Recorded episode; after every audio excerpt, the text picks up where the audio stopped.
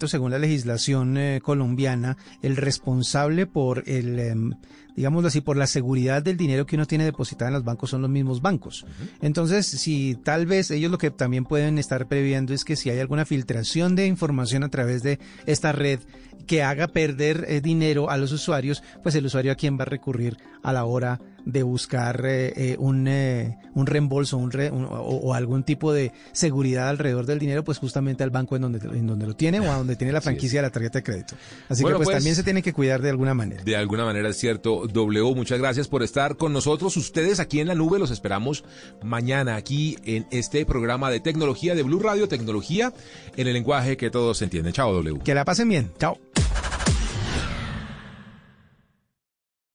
Son las 8 de la noche. Aquí comienza Mesa Blue con Vanessa de la Torre. Muy buenas noches y bienvenidos a Mesa Blue.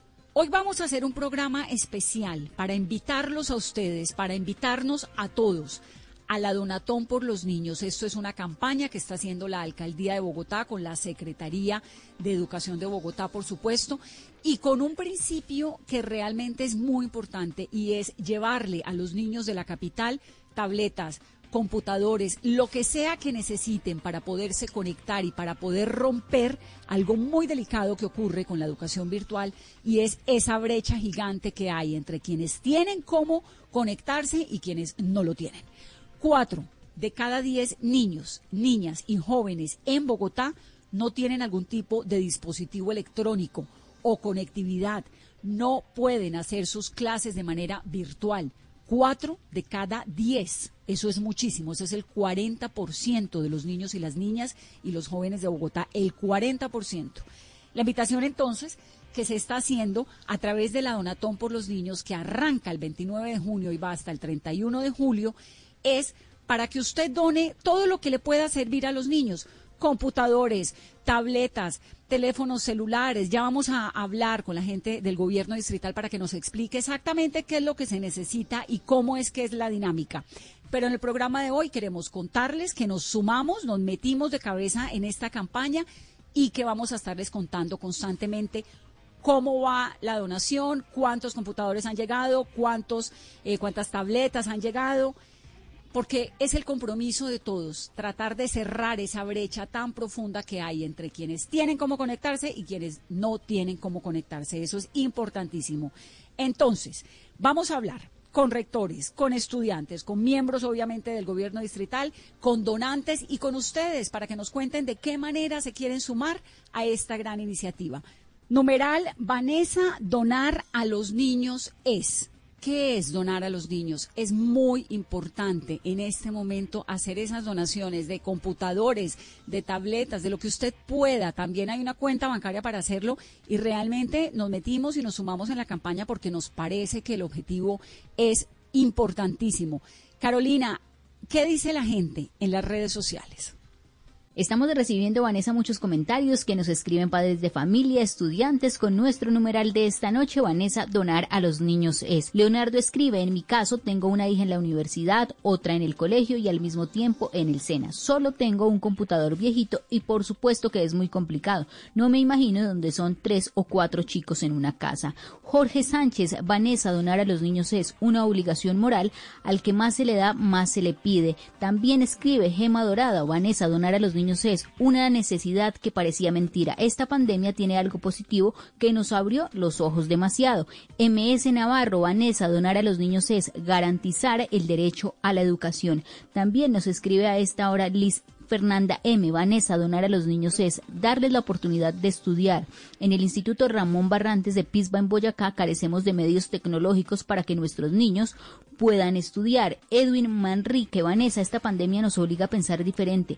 En lugar de que los congresistas estén buscando hacer rutas escolares en las veredas, ¿por qué no llevar Internet y computadores a todos esos hogares y realizar una educación virtual real? Eso sí, con profesores preparados para tal fin. Algunos de los comentarios que estamos recibiendo esta noche con nuestro numeral Vanessa Donar a los niños es. Ahora, expliquémosle a la gente, a quienes están escuchándonos, cómo pueden sumarse a esta campaña www.donatonporlosniños.gov.co. Hay tres modalidades. ¿Cuáles son? Es muy sencillo si usted nos está escuchando y quiere donar un computador o una tablet o hacer una donación en dinero. Simplemente ingrese a www.donatonporlosniños.gov.co. Tiene que elegir cuál categoría va, a donar, si va a donar un equipo nuevo, un equipo usado o una tablet o dinero en efectivo. Y usted, algo muy importante es que no va a tener la necesidad de salir de casa porque a través de envía o de Rappi usted puede, atendiendo todos los protocolos de bioseguridad, llevar el equipo a un punto en vía más cercano o si prefiere, pida un servicio de Rappi para que le recojan gratuitamente su dispositivo en la casa. Y si quiere hacer una donación de dinero que se invertirá para la compra de dispositivos tecnológicos, tabletas y computadores que se van a entregar a los estudiantes para que puedan acceder a las clases desde su casa, va a ingresar también a www.donatonporlasniños.gov.co, haga clic en donación en efectivo y la transferencia la puede hacer con tarjeta de crédito o a través de la plataforma PSE. Muy bien, hablamos más adelante con la Secretaría de Educación para que nos explique algunas cosas. Si yo tengo un computador que no me sirve, ¿qué hago? ¿Allá lo arreglan o lo tengo que arreglar antes de donarlo? Si tengo una tableta pero está medio chueca, ¿la puedo donar o más bien no? Si no tengo la plata para donar lo que vale un computador, ¿puedo donar en la medida de mis circunstancias 10 mil, 20 mil, 50 mil pesos o más? Todo eso lo vamos a resolver en breve. Tenemos numeral Vanessa, donar a los niños es es una responsabilidad, es una obligación, es nuestra tarea como miembros de una sociedad que es muy desigual, es una oportunidad grandísima para usted colaborarle a todos los que lo necesitan, es invertir, porque cuando usted invierte en la educación y invierte en un niño, usted está construyendo futuro, usted está cambiando este país. Recuerden esta estadística, cuatro de cada diez niños, niñas y jóvenes de Bogotá, cuatro no tienen cómo conectarse en un colegio virtual, no tienen dispositivos electrónicos, no tienen cómo entrar a ese mundo que hay a través del Internet. Entonces súmese a esta campaña que realmente está muy bonita. Eric Ariza es rector del Liceo Femenino de la localidad de Rafael Uribe Uribe, donde hay 5.450 estudiantes. Rector, bienvenido a Mesa Blue, un gusto. Mm, buenas noches, ¿cómo está? Bien, ¿cómo le ha ido a usted con esta virtualidad en la educación? Bueno, como dirían por ahí, no nos cogió de sorpresa, nos sorprendió. Nos sorprendió y estamos tratando de, de organizarnos, de ubicarnos lógicamente para responder de la mejor manera posible a, eh, a la contingencia y poder llevar la educación a la casa de nuestras estudiantes. ¿Y cómo están haciendo ustedes con los chicos y las chicas que no tienen computadores, por ejemplo? Porque supongo que no todos tienen, ¿no? sí, señora, eh, no todos tienen y pues en esta situación eh, hemos tenido que manejar desde este aprendizaje estas clases remotas eh, utilizando diferentes estrategias. de pronto, allí el Liceo Femenino aproximadamente un 14% de las estudiantes no tienen ni computador ni conectividad, ninguna forma de poder llegar a través de una clase virtual o una clase remota. Con ellas hemos tenido que manejarla a través de unas guías físicas, de unas actividades de aprendizaje que les damos en físico. Y si bien es cierto, la otra proporción de estudiantes, pues las hemos atendido a través de clases remotas, pero allí no se puede uno como engañar de que todas tengan un computador, una tablet, una buena conexión a internet. Muchas se conectan desde un celular y yo creo que una gran porcentaje de niñas lo hacen desde un celular.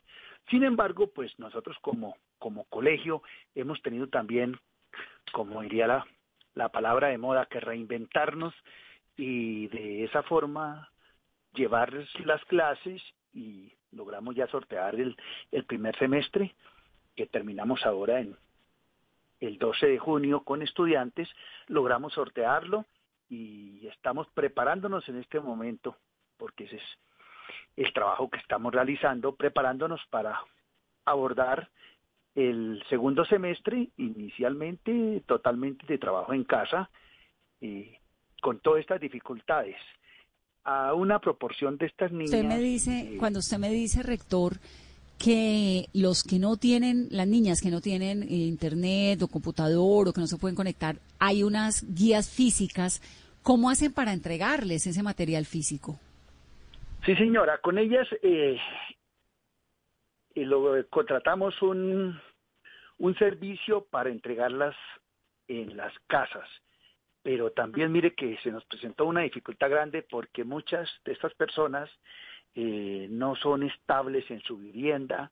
Hay personas que yo casi pensaría que, que viven lapsos muy pequeños, ocho días, un mes en una vivienda y van a otra vivienda. Nosotros llegamos a la mayoría de las casas de ellas a puerta a puerta, les, les contratamos el servicio y se les llevó.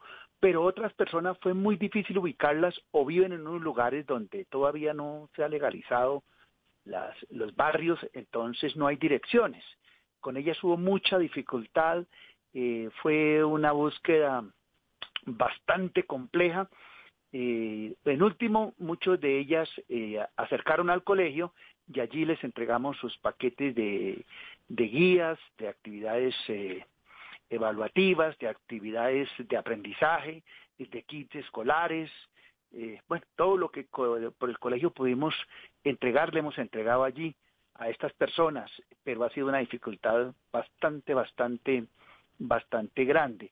Eh, lo otro es que ya en el momento en que los padres también empezaron a salir, porque se pasó como la parte de, fuerte de la del eh, confinamiento, pues no los encontraba uno en la casa. De pronto salían, eh, la niña la dejaban en otro lugar, eh, muchas situaciones que se han presentado, pero nos toca cada día, de acuerdo a lo que se nos presente, prepararnos y buscar la estrategia para, para atender a estas personas. Claro.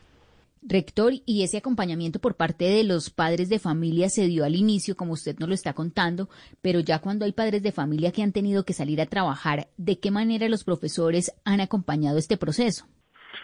Sí, inicialmente como todo, todo el mundo muy juicioso, todo el mundo muy pendiente. Sin embargo, mire que ese sí es un fenómeno porque tal vez el padre nunca dimensiona lo que significa el proceso de acompañamiento en la educación de su hijo. Eh, algunos por la necesidad de salir a trabajar, otros porque no tenían las condiciones académicas, eh, las condiciones en parte de paciencia, de comprensión para acompañar a su, a su hija, a su hijo, y empezó a quedar la, la niña eh, de pronto muy sola.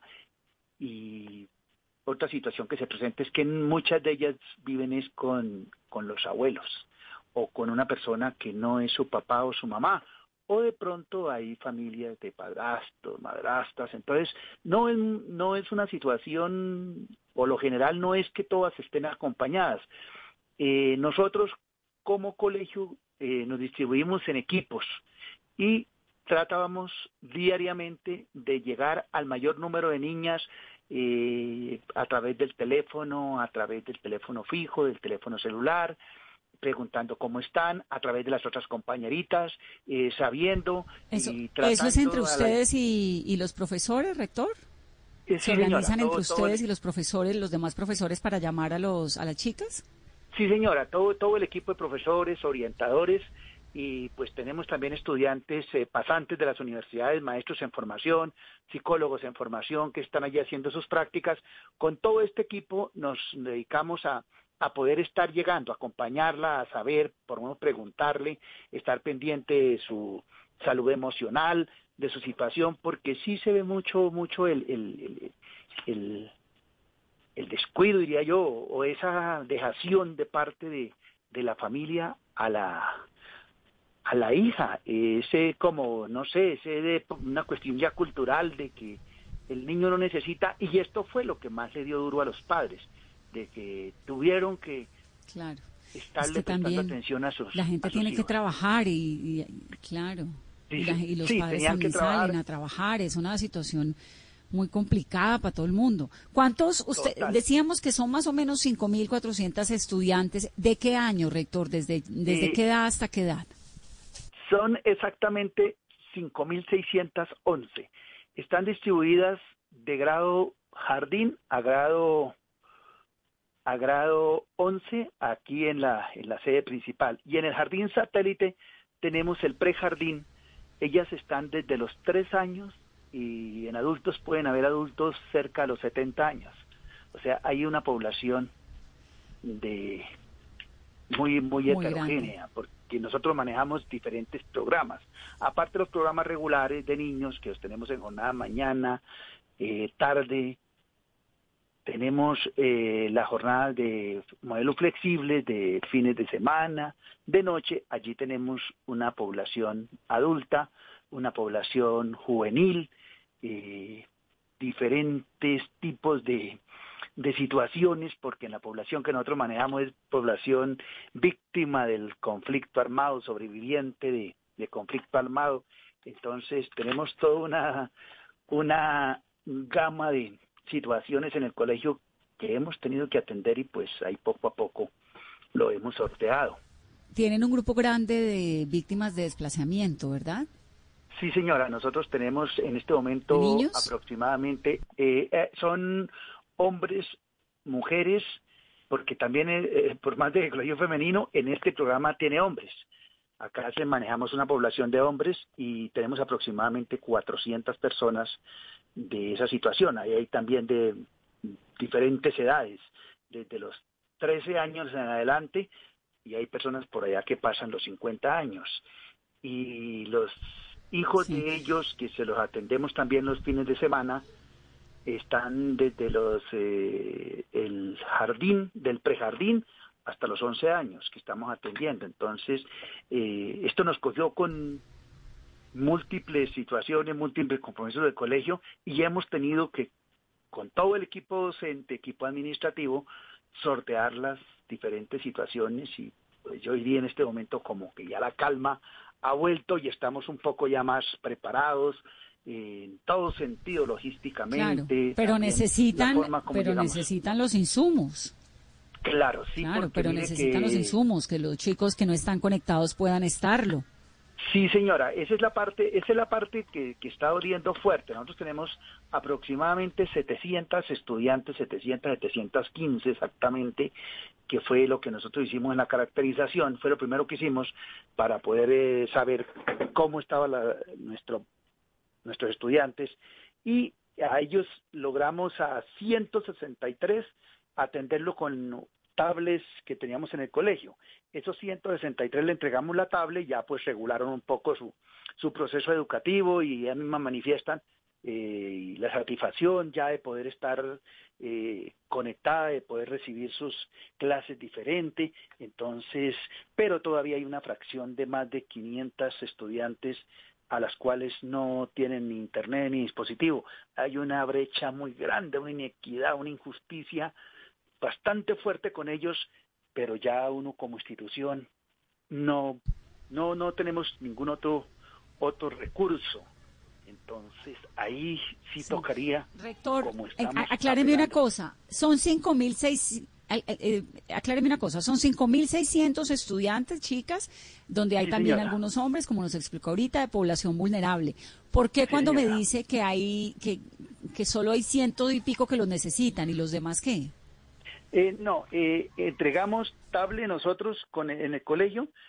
Tenemos 715 personas que no tenían ninguna conectividad. Eso más o menos es como el 14%. Esas, de esas 715 logramos suplirle eh, tablets a 163 personas, que es el número de tablets con que el colegio contaba. La Secretaría de Educación nos generó la posibilidad de que estos dispositivos, tablets y computadores portátiles pudiésemos prestarlos a las, a las estudiantes y eso hicimos, se les entregaron.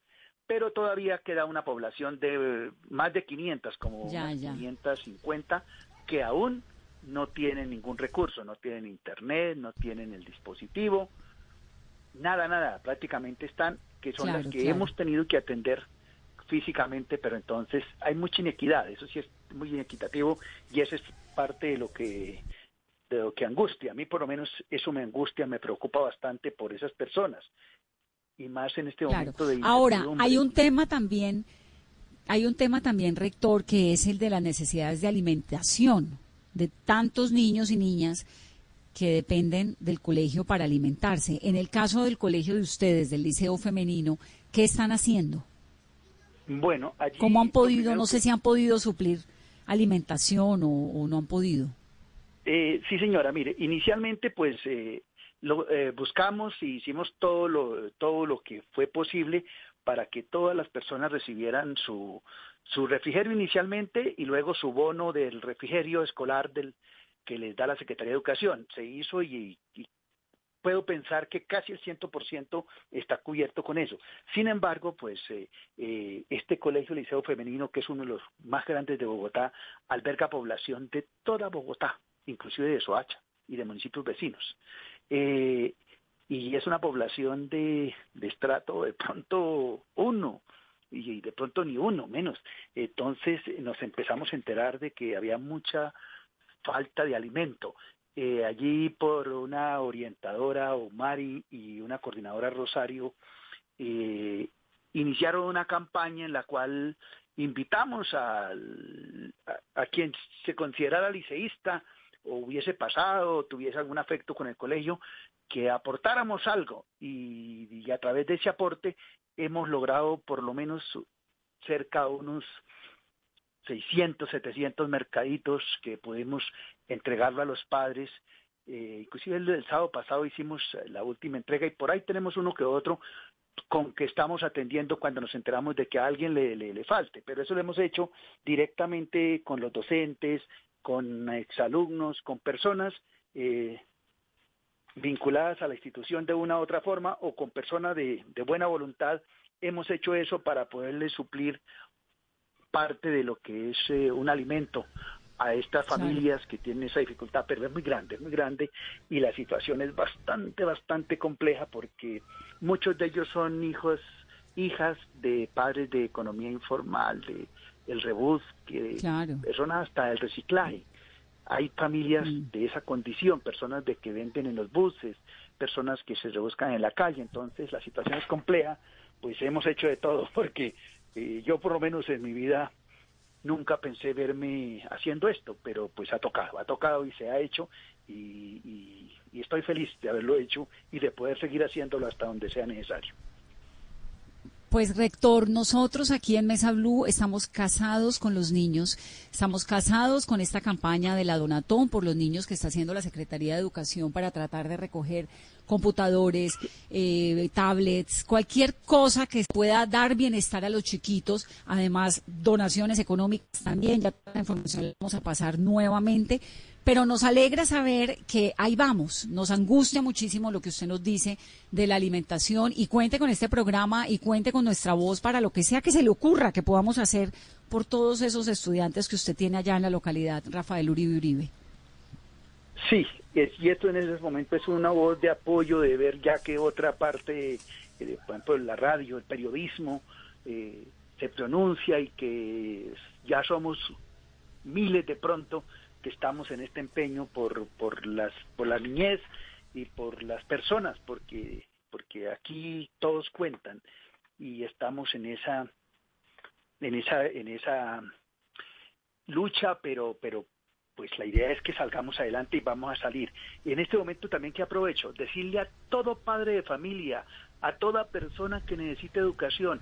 El colegio tiene matrícula. El colegio estamos matriculando y recibiendo porque por lo menos tenerlos en el colegio, tenerlos en el CIMAT del Ministerio de Educación, son personas que fácilmente visibilizamos y podemos estarles ayudando. Entonces el colegio tiene matrícula en todos sus programas, en todas sus jornadas está abierta. Eh, eso lo hacemos totalmente virtual todo para que estas personas, aparte de que estén por allí en una situación crítica puedan tener la educación y también de esa manera se les puede apoyar con alimentación, con las otras cosas que está también brindando la Secretaría de Educación. Entonces, en eso estamos empeñados y en eso estamos comprometidos y el Liceo Femenino está comprometido completamente con eso. Y la información está toda digital, entonces se puede conseguir para que matriculen a los niños, no dejemos a los niños sin estudiar. La virtualidad vale también, ahí es una manera de estudiar, es distinto, se están haciendo unos esfuerzos muy grandes desde todos los sectores de la sociedad, del Estado. Bueno, hay que, hay que matricular a los chiquitos, a las niñas, en este caso también reciben niños, para que sigan estudiando. Rector, me encanta saludarlo, es un honor para mí tenerlo en este programa. Muchas gracias, muy amable. Laura Torres tiene 18 años y está en 11 grado allá, en el Liceo Femenino. Laura, bienvenida a Mesa Blue. Buenas noches. ¿Cómo estás, Laura? ¿Cómo te ha ido con esto del colegio en la casa? Hola, muy bien. Pues, o sea, a mí me dieron una tablet y con eso he podido hacer todos mis trabajos. ¿Y quién te dio la tablet? ¿El colegio? Sí, mi papá fue y la recogió.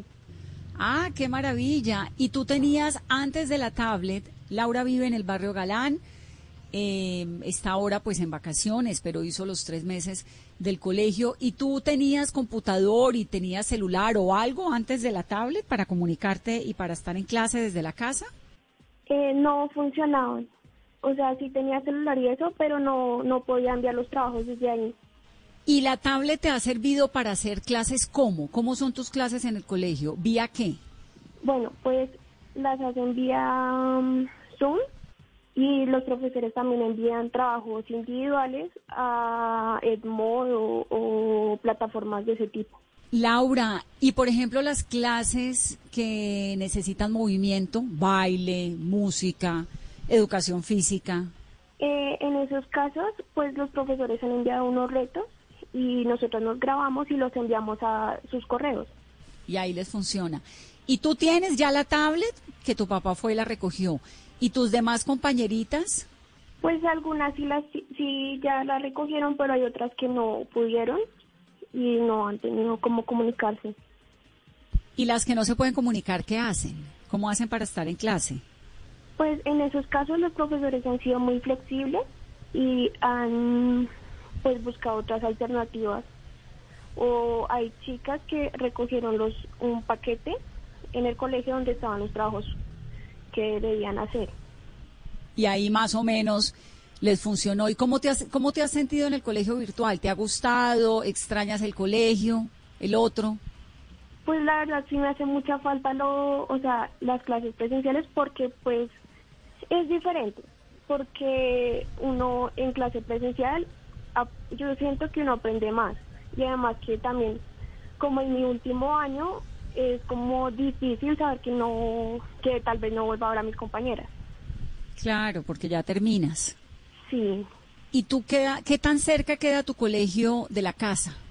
Del lugar en donde estoy ahorita, más o menos a media hora en bus. ¿Y en qué vas? ¿En qué vas al, pues cuando ibas, en qué ibas? ¿En bus? Sí. Bueno. Pues Laura, nos alegra mucho que ya tengas tu tablet, ¿no? Y que puedas estudiar con ella. ¿Qué hacen tus papás? Mi papá, ¿en qué trabajan? Mi papá ahorita es... ¿En qué trabajan? Sí. ¿Y la mami? Ahorita no, mm, creo que no tiene empleo. ¿Está en la casa acompañándote? No, yo no vivo con ella. ¿Vives con tu papá solamente? Sí. Bueno. Pues Laura, me encanta, un saludo muy grande. Ay, muchísimas Que sigas estudiando mucho. Ay, gracias. ¿Qué, ¿Qué quieres estudiar cuando termines? Estoy pensando en programación y estadística. ¿Y eso sería cuándo? ¿El otro año? Si Dios quiere, sí. Pues Laura, un abrazo. Gracias. A ti, muchísimas gracias. Dayeli García tiene 17 años y está en 11 allá en el Liceo Femenino. Dayeli, hola. Mm, buenas noches. ¿Cómo estás? Bien, gracias a Dios. ¿Cómo te ha ido con el colegio virtual? Mm, pues ahí, más o menos. ¿Por qué? ¿Te ha, qué, qué te ha gustado y qué no te ha gustado? Pues no, no me ha gustado pues la distancia entre mis compañeras, no, no hemos como tenido muy bien el, el provecho de llegar a nuestro último año. Claro, súper difícil. Pero ¿cómo te ha ido con el estudio, con las clases? ¿Cómo te fue? Porque ya estás en vacaciones, ¿no? Sí, sí, señora. Pues, ¿Cómo te fue con eh, las clases? ¿Qué tal, qué tal, qué tanto aprendiste? Pues realmente, o sea, temas de 11-11 no mucho, pero pues se, se, ha ido como reforzando temas anterior, anteriores a, a lo que llevábamos. Claro. ¿Y cómo hiciste con la conectividad, con el computador? ¿Con, con qué te hiciste para tener las clases? Eh, la institución me prestó un dispositivo, una tablet, y por medio de, la tablet me he podido conectar a, a los encuentros virtuales. ¿A ti te la prestaron Dayeli y a los demás estudiantes, a las otras chicas también, o cómo hicieron las que no tenían? No, pues eh, le prestaron a las que realmente la necesitaban. O sea, ellos hicieron como una lista, fueron preguntando por salones, me imagino yo. Y pues así fue nuestro salón. Ellos preguntaron, la directora de curso preguntó quién necesitaba los dispositivos y nosotras las que lo necesitábamos, pues fuimos y lo reclamamos allá a la institución. ¿A cambio de qué te prestaron el, el, la tablet? La promesa es que estudiar, es hacer qué? Sí, señora, entregar los trabajos y a- asistir a los encuentros. Y lo hiciste juiciosa. Sí, sí, señora, desde que me prestaron el dispositivo pude asistir más con más frecuencia Muy bien. Dayeli, ¿y tu papá y tu mamá, con quién vives tú? con mi papá. ¿Y tu mamá? No, ella, pues ella, o sea, vivimos en la misma cuadra, pero yo vivo es en la casa de mi papá. ¿En qué trabaja el papá, Dayeli? Mi papá trabaja en construcción. ¿Y la mamá? Mi mamá no, ella es eh, ama de casa. Dayeli, ¿tienes hermanitos? Yo sí, una, una hermana. ¿Y cómo han hecho? ¿Ella también está en el colegio o ya se graduó? No, ella también está estudiando allá en el liceo. ¿Cada una tiene su tablet o les toca compartirla? No, pues por ahora compartimos la tablet porque pues a, a ella le iban a prestar una antes de salir a vacaciones, pero no, no le alcanzaron. ¿Y cómo hacen con los horarios? O sea, ¿a qué hora tienes tú las clases y a qué hora tu hermanita le pasas la tablet también a ella para que pueda tener sus clases de manera virtual? Pues gracias a Dios los horarios no, no se chocan, entonces pues eso como nos favorece. Entonces ¿Y en qué curso está? ella está en aceleración. ¿Y aceleración es un proceso adicional que tiene el colegio? Sí, señora. ¿En qué consiste? Ayudar a los niños que han, te- bueno, a las niñas que han tenido problemas, digamos así, en repetir años o algo así. Ah, son entonces como refuerzos a estudiantes o clases adicionales a aquellos niños que tienen problemas de aprendizaje. Como una validación. Muy bien, Dayeli, pues queríamos hablar contigo, saludarte, te mandamos un abrazo grande desde Mesa Blue. Muchas gracias igualmente. Antes de irnos a la pausa para comerciales, actualicemos las cifras. 16.981 pruebas se hicieron en las últimas 24 horas, 87 personas fallecidas, según indica el más reciente informe del Instituto Nacional de Salud. Casos de contagio, 3.541 casos nuevos, 3.541. Eso es un caso, es un número muy alto y el número de fallecidos también, 87. Ese es el promedio que hemos estado manejando en estos días, por eso reiterar, guardarnos, mantenernos en casa, el uso del tapaboca, lo que decimos todos los días aquí en Mesa Blue. Estamos hablando de la Donatón por los Niños que arranca en esta campaña de la Secretaría de Educación de Bogotá y a la cual nos hemos sumado con el corazón y con las ganas de poder ayudarle a tantos niños que necesitan dispositivos electrónicos para poder continuar con sus clases en el hogar. Hacemos una pausa aquí en Mesa Blue. Numeral, Vanessa, donar a los niños es. ¿Qué es, Carolina, donar a los niños? ¿Qué dice la gente? Seguimos, Vanessa, recibiendo todos los comentarios de nuestros oyentes y de nuestros tuiteros con el numeral Vanessa Donar a los Niños es. Escribe Lina Sánchez. Es un derecho que todo niño reciba la mejor educación sin importar las circunstancias. Eduardo, Vanessa, Donar a los Niños es tener el corazón y el alma en paz. No hay nada mejor que ver sonreír a un niño. Nayibe Perdomo, es importante donar porque mi corazón se siente responsable y feliz de darle la mano a un niño para escucharlo decir presente, profe. Mabelcilla 2228. Si cifras son en Bogotá, imagínese en los pueblos, imagínese los milagros que tienen que hacer miles de familias con un plan de datos mínimo y un computador para varios de sus hijos y así enviar los trabajos. Camilo Villalba, Vanessa, donar a los niños es darle la posibilidad a los menos favorecidos de lograr acceder a la educación virtual para seguir forjando un mejor país. Vivi escribe también, ellos son el futuro, el respeto y la igualdad algunos de los comentarios que estamos recibiendo de todos nuestros oyentes con el numeral de esta noche, Vanessa, donar a los niños es.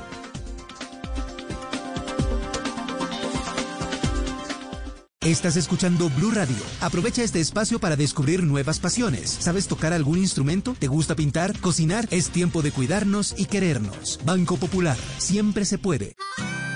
Hoy, en 15 segundos, un millón de personas se conectaron.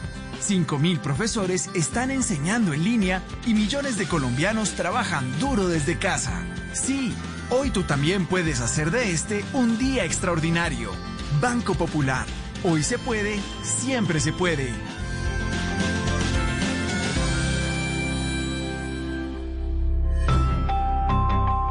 Somos Grupo Aval, vigilado Superintendencia Financiera de Colombia. Es hora de conocer la nueva imagen de Volkswagen. Descúbrela este 25 de junio en www.volkswagen.co. Son las en Mesa Blue 8 y 35 minutos. Llegó la hora. Volkswagen renueva su marca para reflejar una nueva actitud cargada de nuevos propósitos. Una nueva propuesta sencilla y versátil pensada para aplicarse en plataformas digitales y en todos sus escenarios. Descúbrela este 25 de junio en www.volkswagen.co.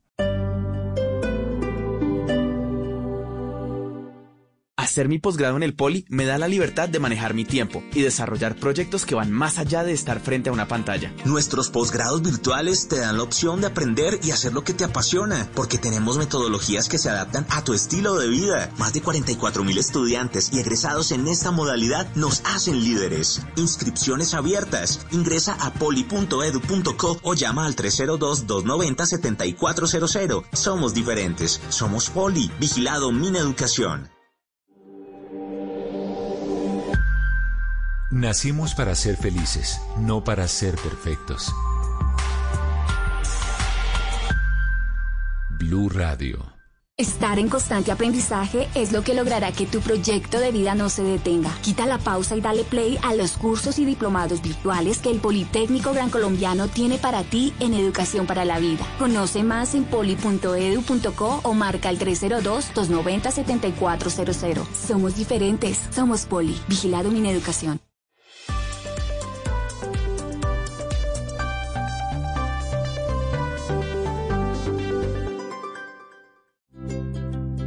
¿Qué es ser mamá? Ser mamá es enseñar. Es ser el centro, el comienzo y el final de la familia. Es hacer cada momento especial. Es unir las generaciones y pasar el legado. Tal como hace mucho tiempo, ella te lo pasó a ti. Super Arepa. La harina para hacer arepas de las super mamás. Trabajamos pensando en usted. Continuamos en Mesa Blue, los estamos escuchando. Muy importante el tema de hoy, numeral Vanessa, donar a los niños es. Somos, nos sumamos a esta donatón por los niños en Bogotá para poder llevar tantos aparatos tecnológicos y dispositivos que necesitan para la conectividad y para poder continuar sus clases en el hogar. Es una campaña de la Alcaldía de Bogotá. Numeral, Vanessa, donar a los niños es. Andrés Cruz es profesor de física y tecnología, también de un colegio público en Bogotá. Profesor, bienvenido a Mesa Blue. Vanessa, buenas noches. Profe, ¿cómo le ha ido con los estudiantes en esta virtualidad? ¿Qué tan fácil, qué tan difícil ha sido? Bueno, Vanessa, este proceso de virtualidad para muchos de nosotros no ha sido fácil, ha sido un nuevo aprendizaje la tarea de maestro en la presencialidad involucraba unas tareas a la cual ya veníamos durante años acostumbrados y cambiarlo en, tan rápido tiempo pues fue difícil, pero creo que lo estamos haciendo bien, seguimos aprendiendo y insistimos en, en, en podernos seguir preparando y poder ofrecer la mejor educación para los estudiantes. ¿Qué tanto necesitan ustedes elementos, pues computadores, tablets y todas estas cosas para las clases? Mm, Vanessa, son eh, dispositivos fundamentales, son instrumentos y herramientas fundamentales. Un maestro que carezca de un computador, de conectividad, etcétera, pues es un maestro que en este momento, bajo estas circunstancias, es un maestro bloqueado, no tiene la posibilidad de trabajar. Eh, si en Bogotá, si bien es cierto, hay maestros que carecen también de herramientas, pues lo que es más sabido por nosotros es que en otras partes del país pues es más grave la situación. Sin embargo, pues nosotros eh, tenemos alternativas para poder trabajar con nuestros estudiantes. Bueno, pero además usted es maestro de tecnología. Lo de tecnología sí es imposible enseñarlo sin algún tipo de, de aparato, ¿no? Para conectarse. Física, vaya y venga. No, ambas, digamos que eh, bueno, primero hay que quitar una imagen de la cabeza de, muchas personas. La tecnología como tal no se refiere solamente a la informática, el uso de los computadores, la informática es un medio, es una, una, herramienta que no solamente el profesor de física, el de tecnología, el de matemáticas debe manejar muy bien, sino que es una herramienta transversal, todo el mundo la debe tener. La tecnología se dedica más a esos saberes de la cotidianidad dar entendimiento del por qué una puerta en un centro comercial se abre sola, etcétera, que no sean elementos desconocidos por, por nuestros estudiantes, sino que tengan una visión amplia de los fenómenos tecnológicos que se viven. Incluso, por ejemplo, el tema de una vacuna, por qué la producción de una vacuna puede demorarse tanto tiempo, eso también está dentro del ámbito tecnológico. Claro. Y con los jóvenes, con las chicas y chicos que no tienen posibilidad de conectarse, ¿cómo hizo? en esta, en esta primera etapa del colegio, pues porque ahora se viene otro, otra ola, digamos, pero esta primera etapa, ¿cómo hizo? Bueno, en, estas, en esta primera etapa nosotros hemos eh, pasado por diferentes, eh, digamos, partes. Empezamos con una producción de guías que enviamos eh, y compartimos a través de una página que nos ofrece la Secretaría de Educación que se llama Red Académica, ahí colgábamos a través de un drive todas las guías, etcétera. Luego nos dimos cuenta que debíamos innovar porque las guías no podían ser esos documentos muertos, entonces intentamos innovar creando algo muy muy bonito que se llaman retos y aventuras de aprendizaje, unas guías más vivas, esas guías también se colgaron, pero el colegio afortunadamente cabeza el rector eh, decidió acceder, comprar un espacio web, un campus virtual que hemos venido eh, alimentando ahí los estudiantes, con los estudiantes ya hemos hecho pilotajes, nos ha ido muy bien. Eh, el diseño de material debe ser un diseño muy estratégico y, también nos ha ido que ya empezamos luego el regreso de vacaciones a implementarlo con toda la, con toda la comunidad académica. Profesor, y en esta situación, ¿cómo han hecho para la retroalimentación de las guías y este proceso de evaluación de los estudiantes de manera virtual? Nosotros tenemos encuentros virtuales videoconferencia, a través de herramientas como Meet, Zoom, eh, Teams, etcétera. Eso implica o implicó más bien que muchos de nosotros nos tuvimos que preparar en el manejo de estas herramientas, muchos de, nosotros como maestros, muchos de nuestros compañeros no conocían ni siquiera una herramienta de este tipo, tuvieron que prepararse eh, y ya hemos avanzado en, en estos ámbitos ya lo estamos haciendo de una manera más natural, esos encuentros se hacen más sencillos, incluso eh, tratamos de hacer unos encuentros donde no sea un solo maestro que está con los estudiantes mm, en el trabajo evaluativo, sino que es un trabajo que lo hacemos en grupo, entonces se reúnen dos, tres maestros en un solo encuentro con estudiantes para tener una mirada más global de todo lo que está pasando en su proceso de aprendizaje y nos ha ido bien. Desafortunadamente, pues volvemos al punto álgido y es ¿y qué pasa con la retroalimentación de las estudiantes que no tienen posibilidad de conectividad? Ahí es donde está nuestro problema y pues accedemos a las alternativas que nos da la Secretaría de Educación, en donde tenemos, por ejemplo, las guías impresas que se les llevan a su a la casa de las estudiantes directamente eh, y luego se recogen para que los profesores las podamos leer, evaluar y podamos, podamos hacer un proceso de retroalimentación como, como bien hecho. Claro, pero no me queda claro el, los que no tienen cómo conectarse, ¿qué hacen? Digamos, cuando entran estas plataformas de la clase en Zoom, ¿se reúnen entre, los, entre ellos o qué hacen los estudiantes que no tienen cómo conectarse? No, con los que no tenemos conectividad, nosotros definitivamente recurrimos a la guía escrita. Enviamos una guía de propuesta de trabajo, luego eh, recogemos el trabajo que ellas han realizado, lo revisamos, lo, digámoslo así, lo calificamos, lo evaluamos y se lo volvemos a entregar a las estudiantes. Eh, tratamos de buscar alternativas para disminuir el número de estudiantes que no tienen acceso a conectividad, por eso el colegio ha implementado, entre otras estrategias, el préstamo de todos nuestros dispositivos portátiles, tablets, etcétera, Incluso eh, eh, eh, por la buena voluntad de muchos maestros intentamos desde nuestro propio bolsillo pagar datos, hacer donatón de, dispositivos celulares, etcétera, y pagar datos a estudiantes. Vemos que eso ya es más voluntad de nosotros como maestros de poder tener a todas nuestras estudiantes conectadas y eso ha posibilitado que se disminuya el número de niñas sin, sin conectividad. Claro, pero de todas formas es una brecha muy grande porque el que tiene cómo conectarse y el que no, pues son dos mundos distintos. Por eso me parece tan importante esta donatón por los niños el gran reto, pero además porque es que el computador o la tablet o lo que sea no les va a servir a los niños para este periodo, sino para siempre.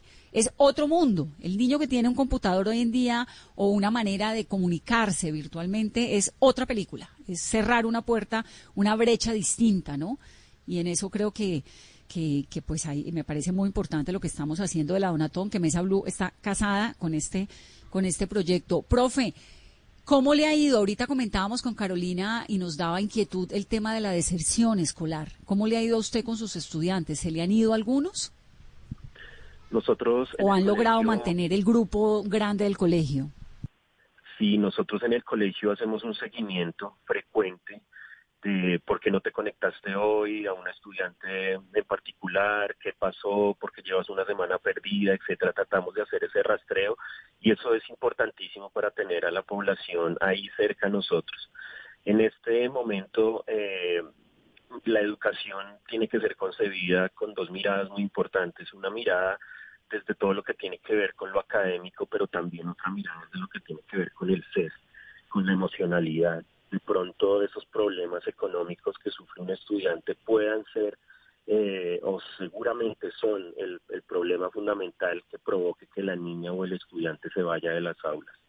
Entonces el docente hoy tiene que estar también preocupado de eso, de la emocionalidad de la estudiante. Incluso en los encuentros que yo le mencionaba anteriormente, buscamos eh, preguntarle al estudiante cómo está, qué ha pasado en su casa, cómo podemos ayudar. Nuestro equipo de orientación está también ahí atento, pero de todas formas hace hace falta también un apoyo mucho más fuerte de, digamos de, las directivas, de las administrativas eh, a nivel distrital y a nivel nacional que brinden esas herramientas de acompañamiento.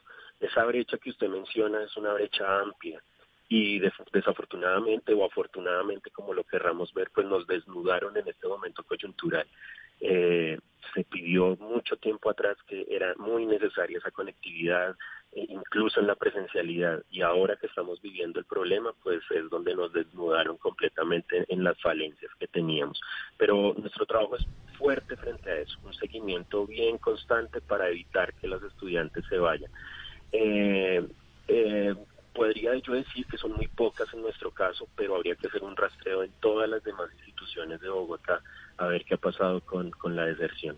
Pues vamos a preguntarles ahorita a la secretaria de, Educación, que vamos a hablar con ella para que nos cuente, porque ese sí es un gran interrogante a medida que hemos entrado todos en esta virtualidad, pues hay mucha gente que se habrá aburrido y que se habrá ido. En este caso no por, por un tema económico, porque pues es educación pública, pero pero en colegios privados muchos han dejado el colegio, en los colegios públicos pues porque los papás están ocupados con otras cosas, no hay tiempo para estar ahí encima de los niños.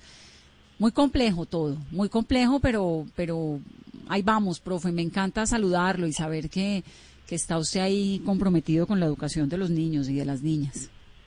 Muchísimas gracias, Vanessa, y déjeme decirle algo para finalizar.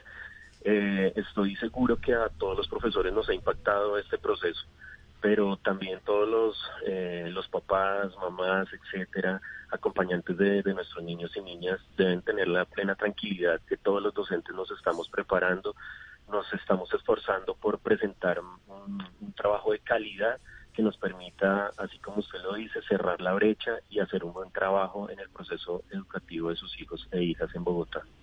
Además, usted le mete Guerra de las Galaxias, le mete cómicos, tiras cómicas, superhéroes, creatividad, ¿no?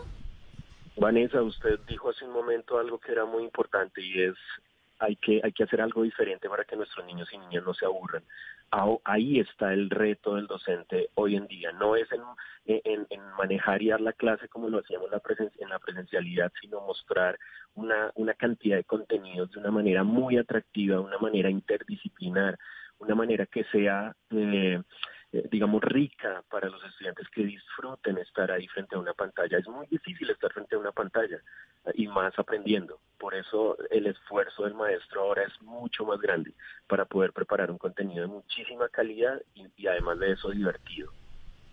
El de los maestros, el de los niños, el de los padres, el de todos. Nos tocó sacar un esfuerzo y una creatividad de donde no, no teníamos y, y sin ánimo de reemplazar a los maestros, todos volvernos un poquito y, y sí, y, y lo difícil que es no pretender reemplazar la presencialidad por clases virtuales, porque eso es imposible, sino con estas herramientas dinámicas y divertidas. Pues, profe, un gusto. Gracias por estar aquí en Mesa Blue con nosotros. Muchísimas gracias, Vanessa. Buenas noches. Buenas noches. Es Andrés Cruz, que es profesor de física y tecnología también.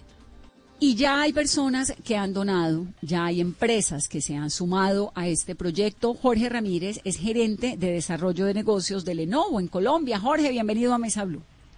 Vanessa, muy buenas noches, ¿cómo estás? Pues muy contenta porque ustedes han donado 165 tabletas y 31 computadores portátiles, ¿no? Así es, Vanessa, nos hemos unido a esta campaña donde estamos aportando sobre la tecnología que hoy día construye Lenovo. ¿Y cuál fue la iniciativa de ustedes para hacer esa donación, Jorge? Bueno, Vanessa, esto obedece primero pues a, a, lo que ha movido a Bogotá en el impactar, y tú lo decías ahora, impactar a estos niños que no paren de estudiar. Eh, y a través de nuestra fundación Lenovo hemos generado una serie de aportes para poder apoyar a todos estos niños y bueno, qué mejor manera que unirnos a las campañas que hace hoy día la Secretaría de Educación a través de fundaciones como United Way que nos ha apoyado en toda esta gestión. Usted como empresario, Jorge, gerente de desarrollo de Lenovo, ¿qué invitación le hace a, tantos empresarios que hay en Colombia? Porque en Colombia hay un montón de gente con necesidades, pero también hay un montón de gente con iniciativas y con trabajos y con posibilidades económicas, ¿no? Empresas que pueden ayudar en una circunstancia tan compleja como esta. De acuerdo, Vanessa, y bueno, pues esto es sumarse. Estos todos los esfuerzos sumados ayudan a contribuir al cierre de brechas digitales y sociales y generar más oportunidades para nuestros niños en la educación que más adelante van a repercutir en el desarrollo de nuestra sociedad. Así es que eh, yo sé que todo esto eh, a veces cuesta, pero yo creo que eh, ayudar con un equipo, un computador, una tableta, nos ayuda a transformar realmente, no es solamente el estudiante ahorita, sino un ciudadano real en, nuestro, en nuestra ciudad. Pues Lenovo nos hace muy felices en este programa esta noche con esa, con esa donación importante que están haciendo, Jorge. De verdad que gracias. Son 165 tabletas, 31 computadores portátiles. ¿Usted sabe específicamente para qué población o para qué colegio van? Digamos, cuando hace la donación, ¿esa información se la dan o, llega al gran banco de donaciones de, de, de la Secretaría de Educación en este caso y ellos distribuyen?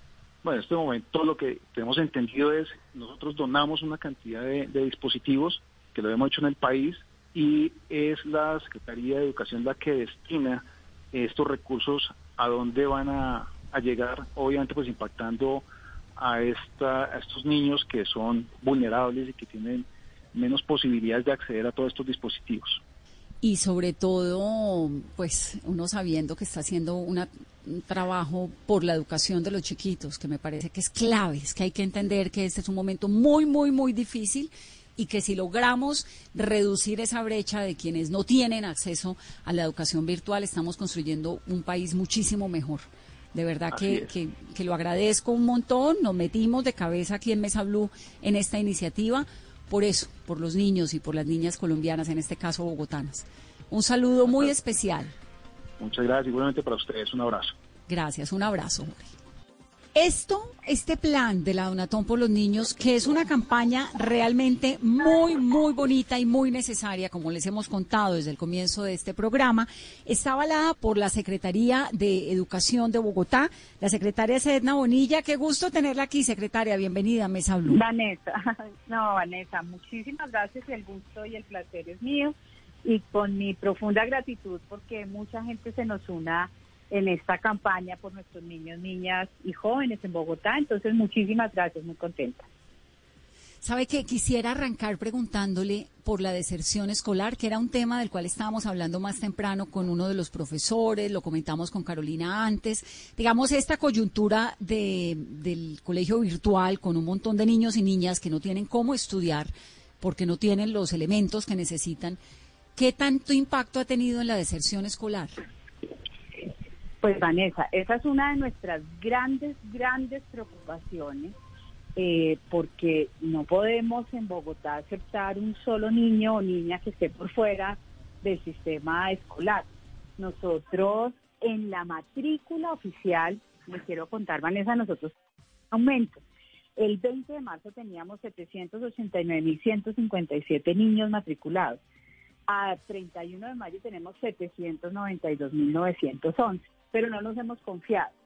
Aunque han aumentado 3.754 niños, estamos con unas estrategias muy importantes para garantizar que los niños no deserten. Eh, tenemos un programa que se llama Búsqueda Activa. Estamos llamando a los niños de la ciudad, estamos eh, diciéndoles aquí estamos eh, con la estrategia de alimentación escolar, que es otra estrategia muy importante. Hoy tenemos más de 735 mil niños que están recibiendo su alimentación escolar. Cada vez que reviven el bono, nosotros les estamos preguntando a los papás si los niños están siguiendo con la estrategia Aprende en casa. Entonces, es nuestra preocupación, no podemos bajar la guardia, eh, pero eh, sabemos que la matrícula en Bogotá ha crecido incluso a raíz de la, de la pandemia. En colegios privados, toca mirar también, nosotros estamos hablando mucho con ellos, qué está pasando, sobre todo en los primeros y últimos grados, son como nuestra gran preocupación. Eh, pero es trabajar muy fuerte y utilizar estrategias que nos permiten que los niños sigan en el, en el, en el sistema educativo. Por eso también la Donatón. Claro. Eh, si nosotros tenemos y una la Donatón educación virtual, nos ayuda. Claro, y la Donatón entonces es www.donatonporlosniños.gov.co. Hay tres modalidades de donación. Esto arranca no hoy, arranca el 29. Lo que pasa es que ya tuvimos a uno de los empresarios que nos contó, pues porque obviamente ustedes hicieron el anuncio y hay un montón de gente que se ha ido sumando, menos mal, pero el que quiera sumarse, ¿qué tiene que hacer y cómo funciona? Es bastante sencillo, es una muestra de solidaridad. Es ingresar a la página y optar por una de las tres formas de donación que Vanessa ya las explicó. Es una donación en dinero, una donación en equipos nuevos o una donación en usados. Si es una donación en dinero es muy sencillo, entran a ese link y hacen su donación. Hay una eh, forma en la que se puede hacer la donación en dinero, en efectivo o se puede hacer la donación por tarjeta de crédito. Si opta por otras formas de donación, como la de equipos usados, entonces le vamos a pedir unos datos que nos garanticen que el equipo eh, funcione, que sea un equipo eh, que no sea mayor de cinco años, eh, que esté completo. Son cinco pasos súper sencillos. Nos dice, inscribe y lo lleva al envía más cercano a su casa. Envía se nos ha unido a esta, a esta donatón y ahí nosotros ya nos encargamos de absolutamente todo. O la otra, la otra forma es un equipo nuevo en el que nos dice también si eh, lo lleva al, al envía más cercano y después nosotros lo recogemos y se lo hacemos llegar a los niños. Eh, tenemos muchos niños en Bogotá que requieren esos equipos. Entonces es relativamente sencillo. La Donatón va a ir durante todo el mes de julio. Nosotros lanzamos la Donatón el, el, el próximo lunes, pero va a ir hasta el 31 de julio. Eh, el primero de agosto esperamos darle la buena noticia a muchos de los niños, niñas que tenemos un equipo para darles y para que continúen con su proceso educativo. ¿Cuál es el, el perdón, Caro, cuál es el límite, la, la, fecha, mejor dicho, el límite no, la, el objetivo? El objetivo es recoger cuántos computadores o cuántas tablets. Eh, mira, nosotros en Bogotá, según la encuesta multipropósito, tenemos 354 mil niños que no tienen computador o tableta. En el plan de desarrollo logramos, con las limitaciones de recursos que tiene la ciudad, logramos para 100 mil tabletas nuevas. Entonces, obviamente nosotros quisiéramos llegar a todos los niños que no tienen estos, estos eh, recursos, eh, necesitaríamos esas 254 mil tabletas. Entonces, pues requerimos que todos nos unamos por estos niños. O sea, cuando uno ve la transformación de un niño porque tiene su computador o su tableta, entre la responsabilidad social que tenemos todos los ciudadanos. Secretaria, y si algún oyente nos está escuchando en este momento y tiene en su casa un computador o una tablet y quiera donarla, ¿cuáles son las características que deben tener estos equipos para que puedan ser donados? Son unas, unos requisitos bastante mínimos. El primero es que los equipos estén completos. El equipo completo quiere decir eh, que tenga su cargador y demás. Eh, el procesador, en el caso de los computadores, es un procesador para computador Windows, Intel Core 13 de octava generación o superior, memoria RAM de 4 GB, un disco mínimo de 500 GB, audio, video y el sistema operativo licenciado eh, de, Windows 10, 10 Pro.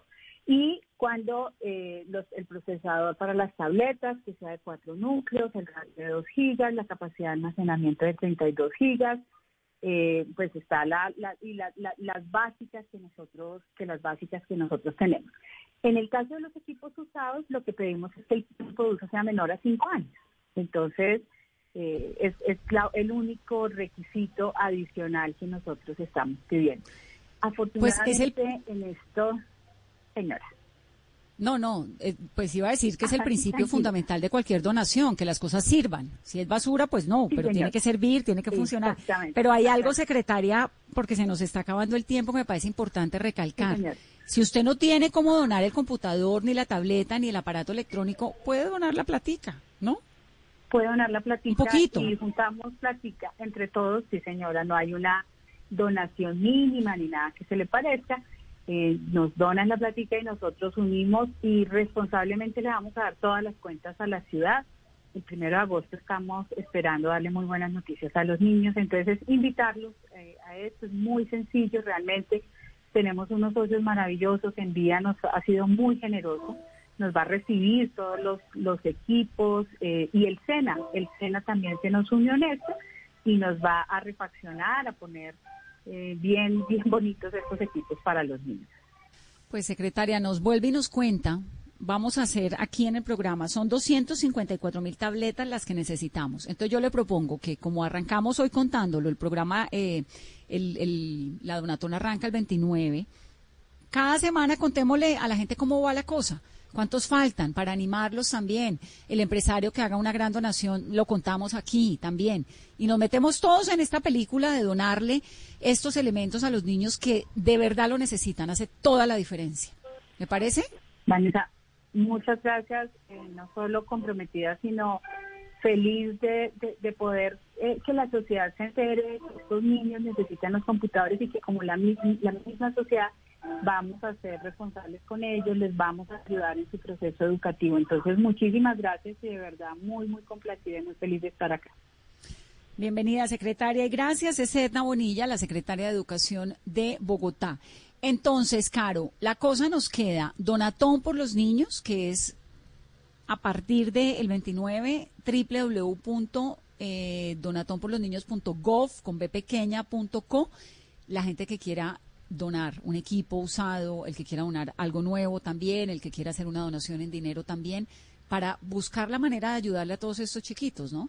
Vanessa, invitar a todos nuestros oyentes que si usted en este momento está en su casa, se acuerda que tiene guardado un computador, ese computador que usaba en la universidad, pero que ya lo tiene guardado y aún está sirviendo, revíselo, empáquelo muy bien, ingrese a www.donatonporlosniños.gov.co porque serán más de 300 mil niños que se van a ver beneficiados porque los niños a clase este año difícilmente podrán volver a tener clases presenciales. Seguirán estudiando desde casa y es necesario para hacerles mucho más fácil y más práctico este proceso de aprendizaje que puedan contar con cada una de las herramientas.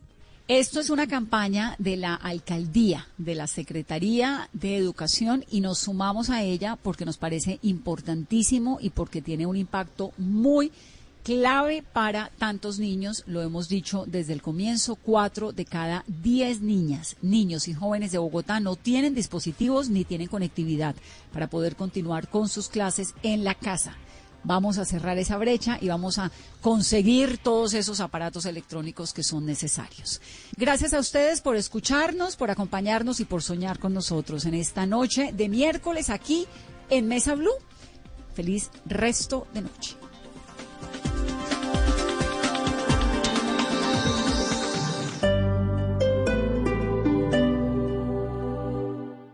Hacer mi posgrado en el Poli me da la libertad de manejar mi tiempo y desarrollar proyectos que van más allá de estar frente a una pantalla. Nuestros posgrados virtuales te dan la opción de aprender y hacer lo que te apasiona, porque tenemos metodologías que se adaptan a tu estilo de vida. Más de 44 mil estudiantes y egresados en esta modalidad nos hacen líderes. Inscripciones abiertas. Ingresa a poli.edu.co o llama al 302 290